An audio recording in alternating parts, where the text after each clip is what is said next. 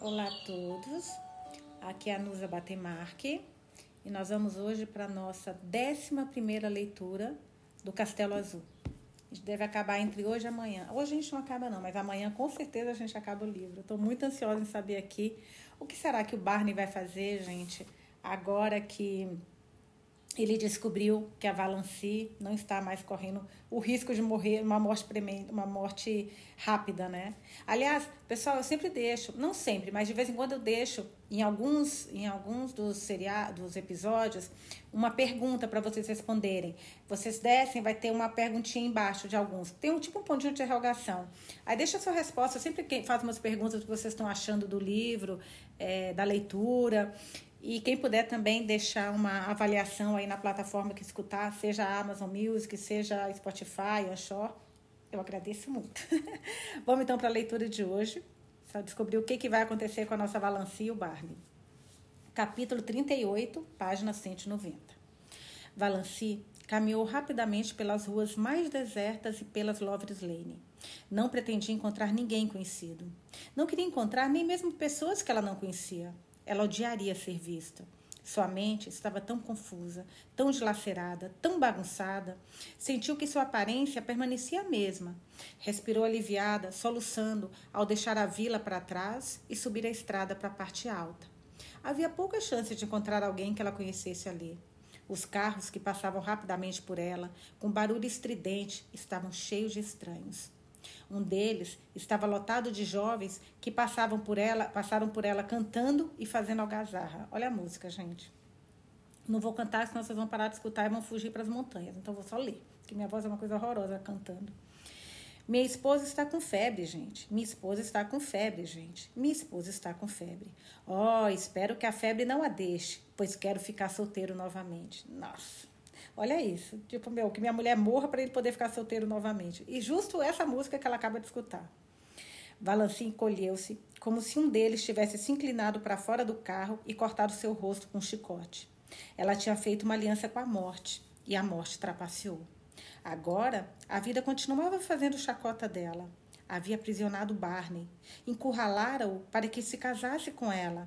E era tão difícil de se conseguir o divórcio em Ontário, e tão caro e Barney era pobre.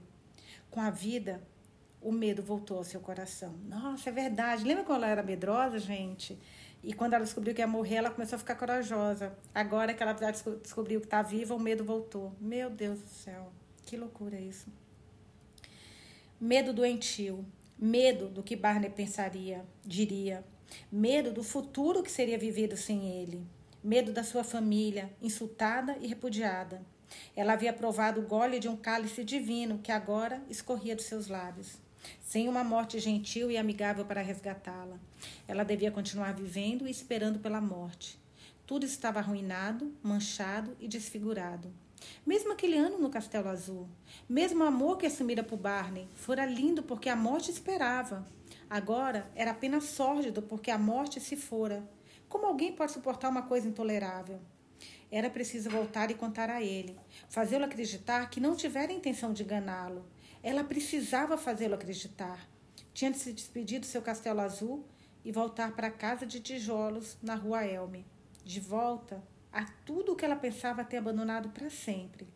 A velha escravidão, os velhos medos. Mas isso não importava. Agora tudo o que interessava era que Barney precisava, de alguma forma, acreditar que ela não havia enganado conscientemente. Quando Valanci alcançou os pinheiros à beira do lago, uma visão surpreendente trouxe-a de volta daquele atordoamento causado pela dor. Ali, estacionado ao lado da velha e esfarrapada Lady Jane, havia outro carro. Um carro maravilhoso. O carro era púrpuro. Não púrpura escuro exatamente, mas do tipo flagrante e escandaloso. Brilhava como um espelho e o seu interior indicava claramente que era o carro de um aristocrata. No banco do motorista estava sentado um chofer, nossa, quem será? Altivo de uniforme. Na parte traseira estava um homem que abriu a porta e saltou agivelmente, enquanto Balanci descia o caminho para a área de desembarque. Ele ficou sob os pinheiros esperando por ela, e Valanci observava cada detalhe dele. Um homem corpulento, baixo e rechonchudo, com o rosto largo, corado e bem-humorado. Apesar do rosto bem barbeado, um diabinho indomável no fundo da sua mente paralisada sugeria: tal rosto merecia um cavanhaque branco. Óculos antiquados, com aros de aço, diante de olhos azuis proeminentes. Uma boca avermelhada, nariz pequeno e arredondado. Onde, onde, onde? Parecia tentava lembrar. Ela vira aquele rosto antes. Parecia ele familiar. O estranho usava um chapéu verde, um sobretudo claro, sobre um terno chamativo de padrão xadrez. Sua gravata, meu Deus, olha a roupa do homem, gente, era de um verde brilhante num tom mais claro. Na mão rechonchuda que ele estendeu para interceptar Valancy, um diamante enorme piscava para ela. Mas ele tinha um sorriso amável e paternal. E em sua voz, cordial e inalterada, havia um toque qualquer que a atraía. Pode me dizer, Miss, se aquela casa ali pertence a Mr. Redfern? E em caso afirmativo, como posso chegar até ela? Redfern? Uma visão de frascos parecia dançar diante dos olhos de Valancy. Lembra é aquela pomada que a prima usava, que toda a família dela usa, tal do Redfern.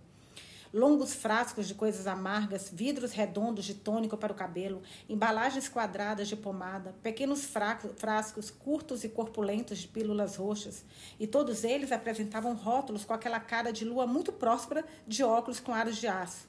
Aquele homem era o Dr. Redfern.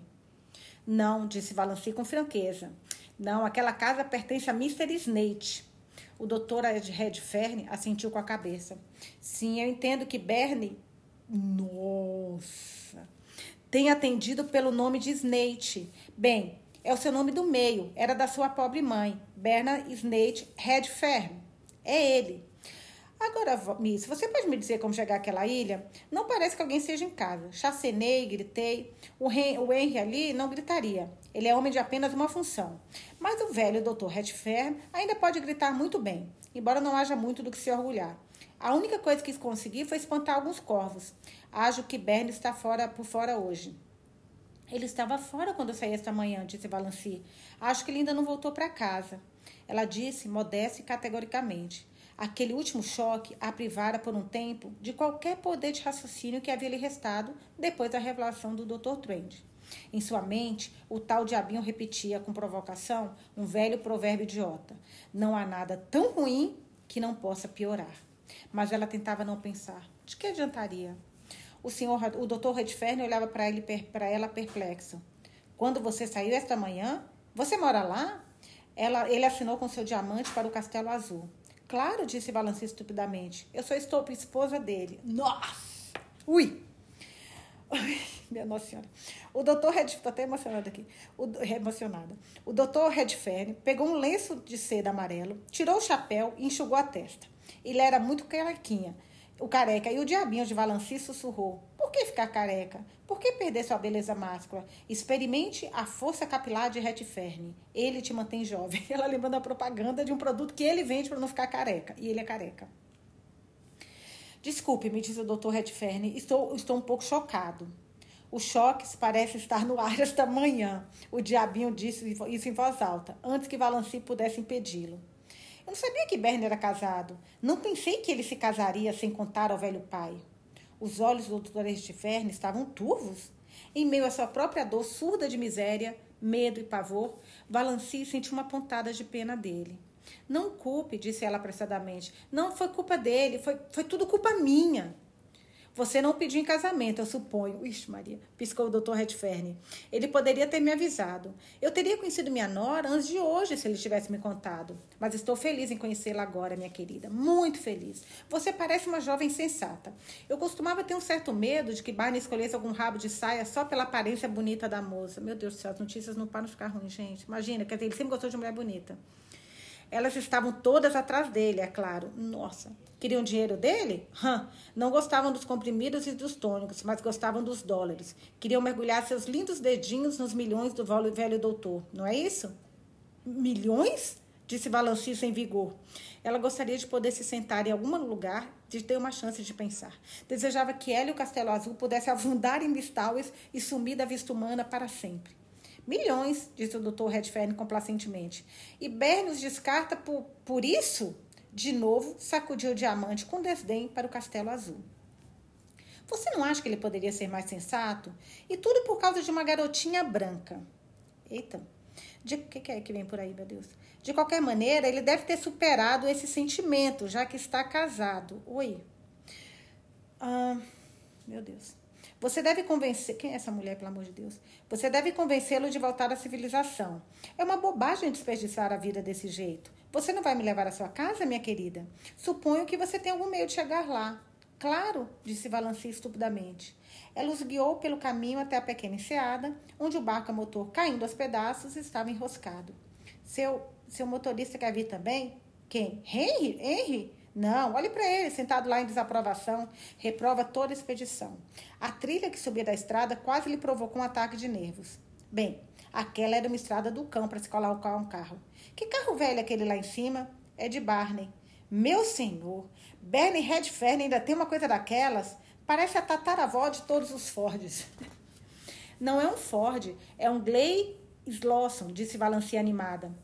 Por alguma razão desconhecida, a ridicularização bem-humorada do Dr. Redfern, da querida e velha Lady Jane, a trouxe de volta à vida. Uma vida que era toda dor, mas ainda era vida. Melhor do que a horrível vivacidade meio morta e meio viva dos últimos minutos, ou anos, ela assinou secamente para o Dr. Redfern entrar no barco e o levou para o Castelo Azul. A chave ainda estava no velho pinheiro. A casa ainda estava silenciosa e deserta. Valanci conduziu o médico até a varanda que dava para o poente, passando pela sala de estar. Ela devia, pelo menos, ficar onde havia ar. Ainda estava ensolarado, mas uma grande nuvem de tempestade com cristas brancas e desfiladeiros de sombras búrburas subia lentamente do sudoeste sobre Mistaues. O médico deixou-se cair ofegante em uma cadeira rústica e enxugou a testa novamente. Quente, né? Senhor, que vista! Gostaria de saber se se calmaria Henry, se ele pudesse vê-la. O senhor já comeu? perguntou Valanci. Sim, minha querida. Fizemos isso antes de sair de Port Lawrence. Não sabia que tipo de buraco de eremita selvagem estávamos indo. Você entende? Não tinha ideia de que ia encontrar uma bela nora aqui, pronta para me preparar uma refeição. Gatos, hein? Pichano, bichano, Olha isso, os gatos me amam. Bernie sempre gostou de gatos. É praticamente a única coisa que ele herdou de mim. Ele é filho de sua pobre mãe. Valenci estava pensando, como, não, como, não, como quem não quer nada, que Barney devia ser parecido com a sua mãe. Ela permaneceu de pé na escada, mas o Dr. Redfern assinou para que se sentasse no, no balanço. Sente-se, querida. Nunca fique de pé quando se pode sentar. Quero dar uma boa olhada na esposa de Barney. Ora, ora, eu gosto do seu rosto. Nada bonito. Oh, meu Deus, a mesma, a mesma sincericídio do filho, né? Aquele sincericídio que não precisa. Nada bonito. Não se chateie que eu digo isso. Você tem bom senso o suficiente para entender, eu acho. Sente-se. Balanci sentou-se. Meu Deus do céu. Ser obrigada a ficar sentada quando a agonia mental nos ensina a andar para cima e para baixo é o refinamento da tortura. Cada nervo do seu ser clamava para ficar sozinha, escondida mas ela tinha de sentar-se e escutar o Dr. Redfern, que não se importava de falar de tudo. Quando você acha que Barney vai voltar? Não sei. Provavelmente não antes do anoitecer. Aonde ele foi? Também não sei. Provavelmente para a floresta, lá atrás. Ah, então ele também não conta suas idas e vindas? Bernie sempre foi um pestinha, cheio de segredos. Nunca entendi. Assim como sua pobre mãe. Mas penso muito nele. Doeu-me quando ele desapareceu da forma como fez. 11 anos atrás. Não vejo meu filho há 11 anos. 11 anos? Valanci estava surpresa. Faz apenas seis anos que ele veio para cá. Ó, oh, ele estava no Klondike antes disso e por todo mundo. Ele costumava me mandar uma mensagem de vez em quando. Nunca dava pistas de onde estava, mas apenas uma mensagem para dizer que estava tudo bem. Suponho que ele tenha lhe contado tudo. Não, não sei nada da sua, feira, da sua vida passada, disse Valanci com uma ansiedade súbita. Ela queria saber. Devia saber agora. Isso não tinha importância antes. Agora precisava saber de tudo. Além disso, ela nunca ouviria isso de Barney. Pode ser que nem o visse novamente. Se o visse, não seria para falar do seu passado. O que aconteceu? Por que ele saiu de casa? Conte-me. Bem, não é exatamente uma grande história. Apenas um jovem idiota que enlouqueceu por causa de uma briga com a namorada. Só que Barney Bernie era um idiota teimoso, sempre teimoso.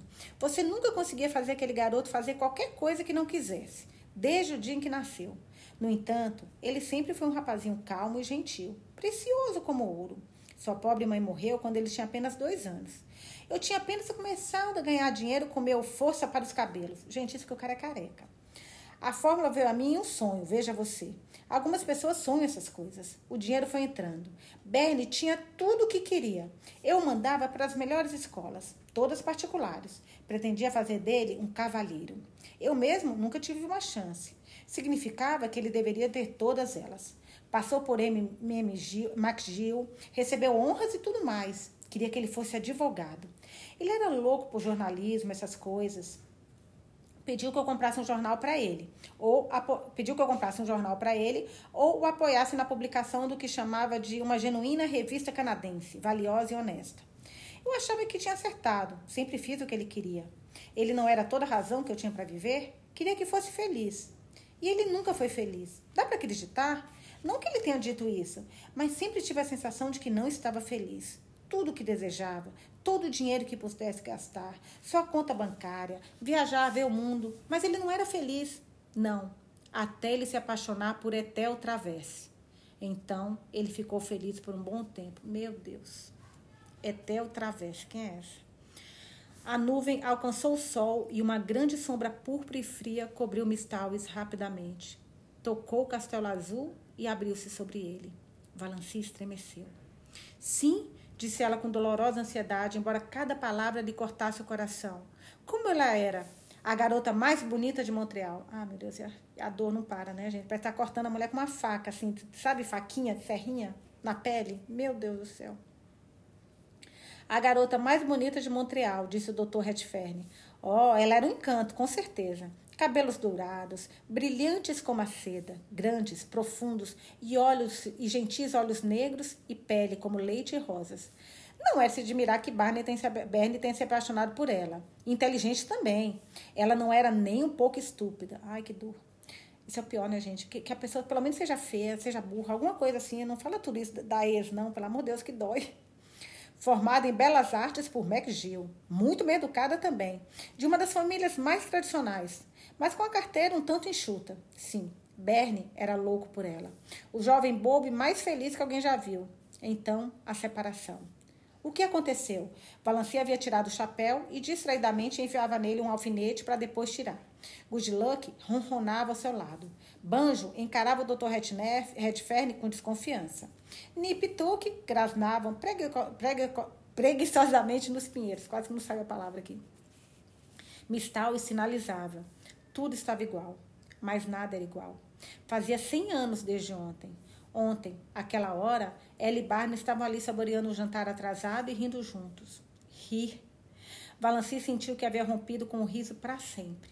E com as lágrimas, diga-se de passagem. Não via mais sentido em nenhum deles. Quem dera soubesse, minha querida. Alguma briga idiota, eu suponho. Bernie simplesmente sumiu, desapareceu. Ele me escreveu de Yukon, disse que seu noivado tinha terminado e ele não voltaria, e que não tentássemos encontrá-lo porque nunca mais voltaria. Não procurei. De que adiantaria? Eu conhecia o Bernie. Continuei juntando dinheiro, porque não havia mais nada a fazer, mas eu estava muito solitário. O que me mantinha vivo eram aquelas pequenas mensagens que recebia de Bernie, vez ou outra. Glondic, Inglaterra, África do Sul, China, de todos os lugares. Achava que algum dia, talvez, ele voltaria para o seu velho e solitário pai. Foi quando, há seis anos, até as cartas pararam de chegar. Não tive mais nenhuma notícia dele ou a respeito dele, até o Natal passado. Ele escreveu? Não, não. Porém, foi descontado um cheque de 15 mil dólares de sua conta. Ah, pera. Calma, gente. É, pera, eu, eu, fico lendo aqui fico perdido. Pera um pouquinho. Não, é, eu quero saber o que está acontecendo. Porém, foi descontado. Será que foi o presente que ele deu para ela? Que lembra que ela ganhou um presente caríssimo? Vamos ver aqui. Porém, foi descontado um cheque de 15 mil dólares de sua conta. O gerente do banco é meu amigo, um dos meus maiores acionistas. Ele sempre prometeu que me avisaria caso algum cheque do Bernie fosse descontado. Ele tinha 50 mil na conta e nunca tocaria um centavo até o Natal passado. O cheque foi emitido em favor da, em favor da Toronto. Enschley? Valanci se perguntou pronunciando aquele nome. Enschley ela tinha uma caixa em sua pentedeira, oh, não falei? Com a marca registrada de Enschley. Eu acho que foi aquela joia que ele deu para ela. Gente, esse homem ama ela, gente. Esse homem ama essa mulher. Sério, não é possível. Sim, a grande joalheria da cidade. Depois de pensar um pouco sobre isso, fiquei animado. Eu queria encontrar Bernie. Tinha um motivo especial para isso. Estava na hora dele desistir de ser andarilho, andarilho tolo e recobrar o juízo. A retirada daqueles 15 mil, para mim, significava que havia algo no ar. O gerente comunicou-se com Ashley, sua esposa era da família, e descobriu que Bernard Redfern havia comprado um colar de pérolas na loja. O endereço que apresentou foi Caixa 444, Port Lawrence, Muskoka, Ontário. Primeiro, pensei em escrever. Depois, pensei em esperar até a temporada aberta para carros e descer sozinho. Não sou muito bom nesse negócio de escrever.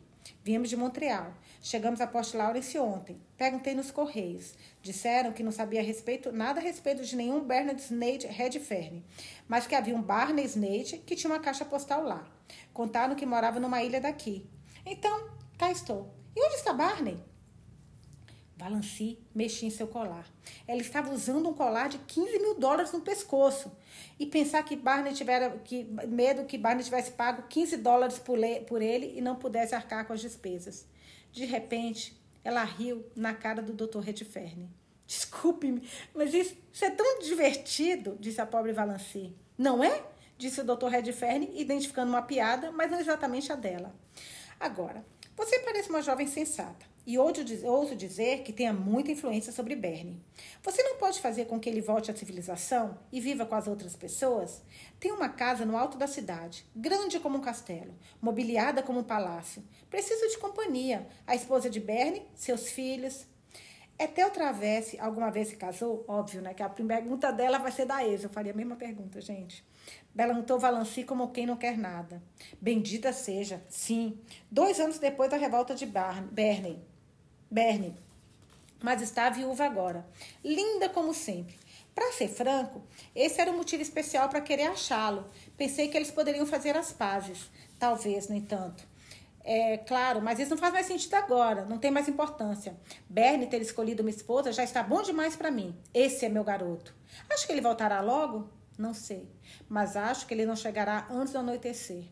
Bem mais tarde, talvez. Possivelmente não até amanhã mas posso acomodá-lo confortavelmente. Certamente ele estará de volta amanhã. Dr. Redfern balançou a cabeça. Muito úmido. Não vou me arriscar com reumatismo. Por que sofrer dessa angústia incessante? Por que não experimenta a pomada de Redfern? Sugeriu o diabinho no fundo da mente de Valanci. O cara faz tanta propaganda que gruda na cabeça de todo mundo lá. Devo voltar a Port Lawrence antes que comece a chover. Henry fica louco quando surge o carro de lama, mas estarei de volta amanhã. Enquanto isso, você convence o Bernie a retomar o juízo.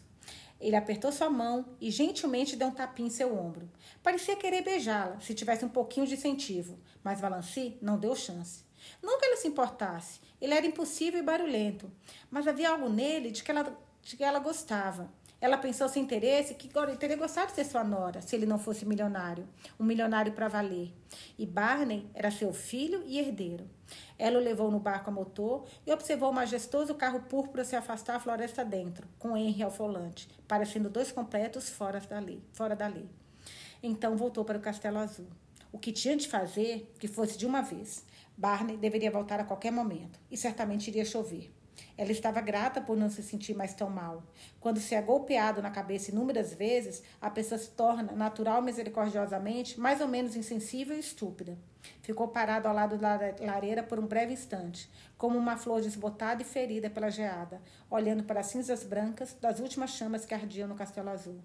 Pelo menos, ela pensou cansada, Barney não é pobre, terá condições de pagar o divórcio. Muito bem. Ainda aí está viúva, né? Ô, oh, tristeza, meu Deus do céu. A mulher que ele era, ele era apaixonado. Ai, ai, ai. As notícias ruins não param de chegar.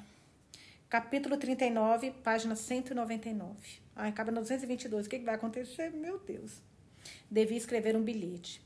O diabinho, no fundo da sua mente, riu. Em todas as histórias que lera, quando uma esposa fugia de casa, deixava um bilhete, geralmente no alfineteiro. Não era uma ideia muito original, mas era preciso deixar algo compreensível. Havia outra coisa a fazer se não escrever um bilhete? Ela procurou vagamente à sua volta por algo em que escrever. Tinta? Não havia nenhuma. Valanci nunca escrevera nada desde que viera para o Castelo Azul, salvo listinhas de compra para Barney. Um lápis seria suficiente, mas agora nem isso achava. Preocupada, dirigiu-se até a porta do quartinho do Barba Azul e tentou abrir.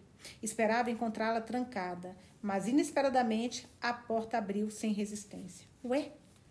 o quartinho do que ele sempre ficava. Nunca tinha tentado aquilo antes e não sabia se Barney costumava mantê-la trancada ou não. Se costumava, deve ter ficado muito chateado para deixá-la trancada. Ela não se deu conta de que estava fazendo algo que ele lhe dissera para não fazer. Estava apenas procurando alguma coisa para escrever. Todas as suas faculdades estavam concentradas em decidir o que diria e de que maneira. Não havia a menor curiosidade nela quando entrou no galpão. Não havia mulheres bonitas penduradas pelos cabelos nas paredes. Parecia um cômodo bem inofensivo, com um fogãozinho comum de ferro no meio, a chaminé saindo pelo telhado. Em uma das extremidades havia uma mesa ou balcão repleto de utensílios estranhos, sem dúvida usadas por Barney em suas operações fedorentas. Experimentos químicos, provavelmente, ela refletiu estupidamente. Na outra ponta havia uma grande escrivaninha e uma cadeira giratória. As paredes laterais estavam repletas de livros. Balanci foi às cegas até a mesa. Ficou imóvel por alguns minutos, olhando para algo, algo que estava ali. Um pacote com provas tipográficas. A palavra superior trazia o título Wild Honey e abaixo do título as palavras por John Foster. A frase de abertura: Pinheiros são as árvores do mito e da lenda. Lançam suas raízes nas tradições do mundo antigo, mas o vento e as estrelas amam seus topos elevados. Que música quando o velho deus grego dos ventos estende seu arco sobre os galhos dos pinheiros. Ela tinha ouvido Barney dizer isso um dia, quando passavam por debaixo deles. Então Barney era John Foster? Valancy não estava animada. Ela absorvera todo. Gente do céu, olha a novidade. E ele odiava que ela lesse os livros dele. E ele era escritor. Ele usava o quartinho para escrever os livros. Meu Deus. Valanci não estava animada. Gente, é muita notícia no dia só. Tadinha. Ela absorvera exatamente o que eu falei. Olha isso. Todos os choques e sensações que seria possível sentir um dia, em um dia. Isso não afetou nem de um jeito, nem de outro. Apenas pensou. Então isso explica tudo tudo, era um probleminha que de alguma forma ficara gravado em sua mente com mais persistência do que a sua importância parecia justificar. Pouco depois de Barney ter trazido para ela o último livro do John Foster, ela estivera em uma livraria de Port Lawrence e ouviram um cliente pedir ao proprietário o novo livro do autor. O proprietário dissera secamente: Ainda não saiu, só estará disponível na semana que vem. Balancei abriu a boca para dizer: Ó, oh, saiu sim, e fechou-a novamente. Afinal, não era da sua conta. Ela supôs que o proprietário quisesse encobrir sua própria negligência por não receber o livro prontamente. Agora ela sabia. O livro que Barney dera de, lhe dera de presente era uma das cópias de cortesias do autor, enviadas com antecedência. Bom, Balanci empurrou as provas com indiferença para o lado e sentou-se na cadeira giratória. Gente, para essa notícia não ter, não ter chocado, é para vocês terem ideia de como foi o dia dela, né? Bom, primeiro que ela não ia morrer. Depois que Barney é milionário. Depois que o Dr. Redfern é o pai do, do Barney. Aliás, isso primeiro, né? Que o Dr. Redfern é o pai do Barney e com isso ele é um herdeiro milionário. E ainda era apaixonado por uma mulher. Minha Nossa Senhora Aparecida, eu tava me matando aqui. Eu ia fazer a morte chegar rapidinho. Valanci empurrou as, as provas com indiferença para o lado e sentou-se na cadeira giratória. Pegou a cadeira de, caneta de Barney e, que porcaria por sinal, puxou uma folha de papel e começou a escrever. Não conseguia pensar em nada para dizer, exceto fatos simples. Querido Barney, fui ao Dr. Trent hoje de manhã e descobri que ele me enviou a carta errada, por engano. Nunca ouvi nada sério com meu coração. Estou muito bem agora. Não tive a intenção de enganar você. Por favor, acredite nisso. Eu não suportaria se você não acreditasse. Lamento muito pelo erro, mas com certeza você poderá pagar pelo divórcio se eu deixar. O abandono intencional é motivo para divórcio do Canadá? É claro que se houver algo que eu possa fazer para ajudar ou apressar, farei com prazer, bastando que seu advogado me informe. Agradeço toda a gentileza comigo. Nunca vou me esquecer. Pense em mim da forma mais gentil que puder, porque eu não tive a intenção de prender você. Adeus. Com gratidão, Balanci. Ficou muito frio, Rude, ela sabia, mas tentar dizer qualquer outra coisa seria perigoso. O mesmo que cutucar a onça com vara, a onça com vara curta. Ela não sabia que avalanches de incoerências loucas e angústia apaixonada poderiam sair. Imagina se ela deixasse o coração dela escrever por ela. Em um epílogo, ela adicionou: Seu pai esteve aqui hoje, voltará amanhã. Ele me contou tudo. Acho que você deveria voltar para casa dele. Ele sente muito a sua falta. Ela colocou, ainda bem que ela não falou que a mulher estava viúva, esse, porque senão, gente, é informação demais para Barney. Não precisa. Ai, mas ele vai descobrir, lógico, de qualquer jeito. Oh, meu Deus. Ela colocou a carta em um envelope, escreveu Barney e o deixou sobre a mesa. Dentro dele colocou o colar de pérolas. Se fossem contas, ela guardaria de recordação daquele ano maravilhoso. Mas ela não podia ficar com um presente de 15 mil dólares de um homem que se casou com ela por piedade e a quem ela estava deixando agora. Doeu renunciar à sua linda, linda bugiganga. Aquilo era estranho, ela refletiu. O fato de, deixar, de estar deixando Barney não a machucava, ainda. Estava guardado em seu coração como algo frio e insensível. Se ganhasse vida, Valanci estremeceu e saiu. Pôs o chapéu e alimentou, de modo mecânico, Good Luck e Banjo. Trancou a porta e cuidadosamente escondeu a chave no velho pinheiro. Em seguida, cruzou para o continente no barco caindo aos pedaços. Ficou por um momento na margem, olhando para o seu castelo azul. A chuva ainda não havia caído, mas o céu estava escuro e mistal e cinzenta e sombria. A casinha sobre os pinheiros parecia muito triste. Um baú cujas joias foram saqueadas, uma candeia com a chama apagada. Nunca mais ouvirei o vento soprando sobre Mistalves à noite, pensou Valanci. Aquilo também a fazia sofrer. Era até engraçado pensar que tal banalidade poderia machucá-la em um momento como aquele. Ai, gente, amanhã o último, última leitura. Amanhã a gente vai para a página 40, capítulo, aliás, capítulo 40, página 202. Vou deixar uma perguntinha, por favor, me responda o que vocês acharam desse capítulo, que eu fico louca para ouvir a opinião de vocês. Sou super ansiosa.